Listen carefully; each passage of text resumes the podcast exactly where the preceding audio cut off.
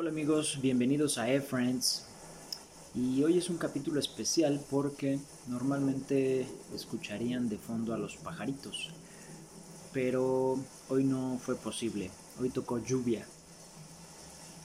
Y justamente eh, se adapta a la historia que quiero contarles el día de hoy.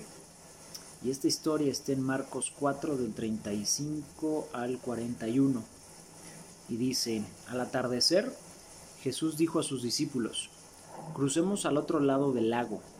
Así que dejaron a las multitudes y salieron con Jesús en la barca, aunque otras barcas también lo seguían. Pronto se desató una tormenta feroz. Las olas violentas entraban en la barca, la cual empezó a llenarse de agua. Jesús estaba dormido en la parte posterior de la barca, con la cabeza recostada en una almohada. Los discípulos lo despertaron. Maestro, ¿No te importa que nos ahoguemos? gritaron. Cuando Jesús se despertó, reprendió al viento y le dijo a las olas, Silencio, cálmense. De repente el viento se detuvo y hubo una gran calma. Luego él les preguntó, ¿por qué tienen miedo? ¿Todavía no tienen fe? Los discípulos estaban completamente aterrados. ¿Quién es este hombre? se preguntaban unos a otros hasta el viento y las olas lo obedecen. Y esta historia probablemente ya la habías escuchado antes, pero yo, yo veo aquí algunas cuestiones, ¿no? Eh, la, primera eh, cosa que veo es que Jesús fue el de la idea de cruzar el lago, Y hay que recordar en ese tiempo, pues ellos, estos, los discípulos, ¿no? Eran pescadores, entonces conocían perfectamente bien eh, el tiempo y, sabían cuándo iba a llover y cuándo no. Entonces, eh, parte del, plan de, Jesús en esta historia, creo yo, era cruzar, ¿no? Y, probar a los discípulos. Eh, en, otra circunstancia. La segunda cosa que yo veo es que pues Jesús sabía que iba a llover y él tan tranquilo se puso a dormir. Ahora yo no me imagino cómo podía dormir en, una situación así, ¿no? Aquí dice que, las olas ya entraban a la barca y empezaba a llenarse de agua y no sé cómo podía él estar dormido seguramente hemos visto un montón de, películas en donde pues, vemos cuando llueve en el océano, ¿no? El barco se mueve y se caen las cosas y él dormido. La tercera cosa que veo es que los discípulos corrieron a pedirle ayuda a Jesús,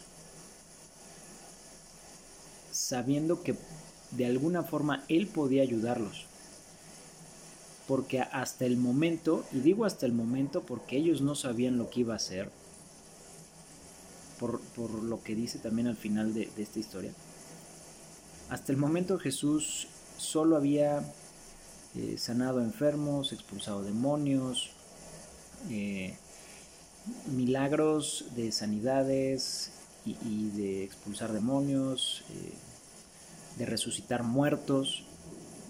Y digo solo, ¿no? Porque al final de la historia, ellos, los discípulos, ¿no? Dicen, ¿y quién es este hombre? Que hasta el viento y las olas le obedecen. Y es algo como súper extraño, por decirlo de alguna forma, porque ellos habían visto todos los milagros que había hecho Jesús, ¿no? Sanar leprosos, eh, dar vista a los ciegos, eh, hacer que los cojos o los que no podían caminar, los paralíticos caminaran. Eh, ya había revivido a, un par de muertos. Entonces, ellos de alguna forma sabían que él podía ayudarlos, pero no sabían cómo. No tenían una certeza de cómo. Por eso dice que fueron y le gritaron, Maestro, ¿no te importa que nos ahoguemos? Y después de que Jesús controla la naturaleza, ¿no? detiene el viento y detiene la lluvia, les dice, ¿por qué tienen miedo? ¿Todavía no tienen fe? Y aquí hay otras dos palabras clave, ¿no? Él dice, ¿por qué tienen miedo? Y todavía no tienen fe. Y hay una frase eh, que escuché alguna vez que dice, eh, la fe y el miedo, ambos te obligan a creer en algo que no puedes ver.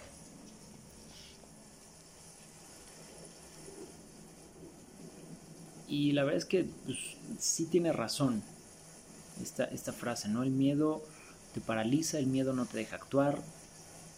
Y por poner un ejemplo, ¿no? Las personas que le tienen miedo a las alturas. Ellas no pueden subir por una escalera eh, eh, porque me, refiero no a una escalera dentro de una casa, sino por afuera de una casa o asomarse por la azotea o subirse a un avión porque tienen miedo de que se vayan a caer, de ver hacia abajo. Pero realmente no hay nada físico que los ponga en peligro. Es, es eh, una idea en su cabeza. Y la fe, ya habíamos hablado un poquito de esto, es eh, repito lo que dije la vez pasada, es saber que ya ganaste la batalla aún sin haberla peleado. Y de igual forma es una idea en tu mente. Tú ni siquiera has ido al campo de batalla, pero ya sabes que ganaste. Y, regresando a la, a la historia, Jesús les pregunta, ¿por qué tienen miedo? Y supongo que Él les hace esa pregunta a los discípulos porque ellos seguían incrédulos de que ellos podían estar a salvo aún sin ver que Dios estuviera actuando o que Él estuviera actuando. Ellos habían visto todos los milagros que ya les, les comenté hace rato. Pero seguían incrédulos. Ellos le preguntaron, ¿no te importa que nos ahoguemos? ¿Tú de verdad crees que a Dios no le importa la situación en la cual tú estás pasando? ¿Tú crees que Él está indiferente ante tu situación? Claro que no. Dios se duele contigo en la situación en la que estás. Dios te quiere sacar de ahí. Pero tal vez lo que tienes que ir a hacer es ir corriendo a despertarlo. Ir corriendo y decirle, ayúdame, necesito de ti. O hay otra opción que es aún más complicada. Es sentarte en el barco en medio de la tormenta y confiar en que Dios va a evitar que tu barco se hunda, aunque tú no estés viendo que Él esté haciendo algo. Y esta segunda opción es mucho más complicada. Porque entonces ahí estás demostrando la fe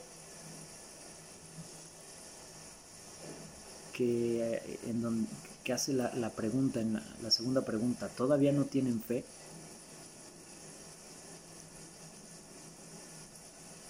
Y sentarte en el barco, ¿no? esperar a que la tormenta pase, no significa que tú no estés haciendo ciertas cosas.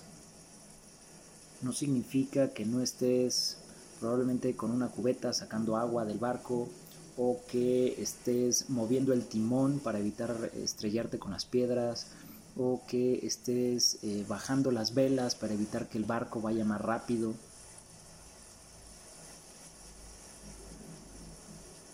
El, el confiar en Dios en la tormenta es saber que nada te va a pasar en esa situación, que nada te va a dañar. El no tener miedo por eso hace la primera pregunta, ¿por qué tienen miedo si yo estoy aquí? ¿Por qué tienen miedo si yo estoy contigo? Yo no voy a dejar que nada, nada te suceda. Que nada te pase. Solamente tienes que tener fe, creer, confiar saber que todo va a estar bien.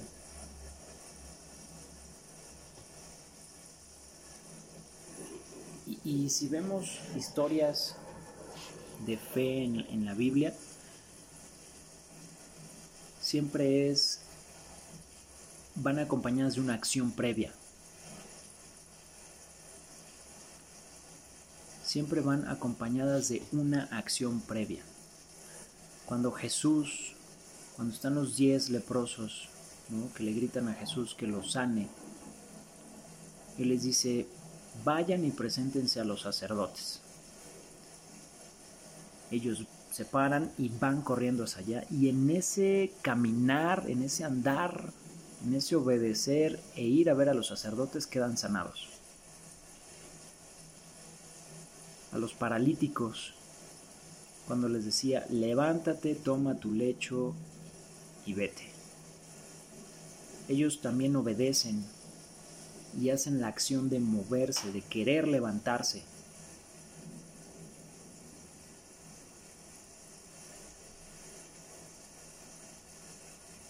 Y la fe va acompañada de, acciones, de moverte, de creer que va a suceder. Y obviamente lo contrario es el miedo. El miedo te paraliza. Imagínense al, paralítico, ¿no? Cuando Jesús le dice, levántate, toma tu lecho y vete. Imagínense el miedo que podía sentir esa persona de decir, ¿cómo me voy a parar? ¿Cómo es que voy a poder ponerme de pie si llevo aquí tirado en el camino años? ¿Cómo lo voy a hacer? Y entonces empieza la duda, empieza el miedo a no creer en qué se puede hacer, en que lo puede lograr. Y ese miedo te paraliza. Hace tres capítulos, ¿no? Hablábamos de no tengas miedo, solo ten fe. Y bien, este capítulo podría ser la continuación de, del otro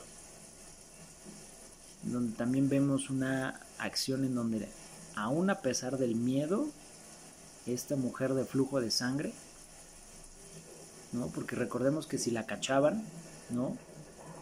Eh, si se daban cuenta que esta mujer tenía esta enfermedad y que había tocado a toda esa gente por querer alcanzar a Jesús, la podían apedrear. Y ella luchó contra ese miedo de poder ser descubierta porque su fe en Jesús y en su sanidad era más grande que el miedo. Tu fe tiene que ser igual. Tu fe y tu confianza en Dios tiene que ser más grande que el miedo. Y, créeme que sé cuando el miedo te paraliza. Sé cuando el miedo mete esas ideas en tu cabeza de ¿Y cómo va a ser posible? ¿Y cómo va a suceder? Pero tú no tienes que preocuparte por el cómo, porque Dios lo va a hacer. Y al igual que los discípulos que dijeron, ¿quién es este hombre que hasta el viento y las olas lo obedecen? Tú vas a decir, Este es mi Dios, que me rescata y me libra de todo mal.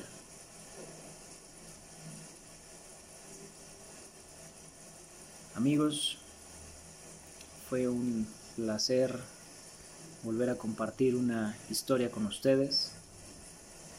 Síganos en nuestras redes sociales, en Instagram como eFriendsMX y seguimos escuchándonos hasta que Él nos encuentre.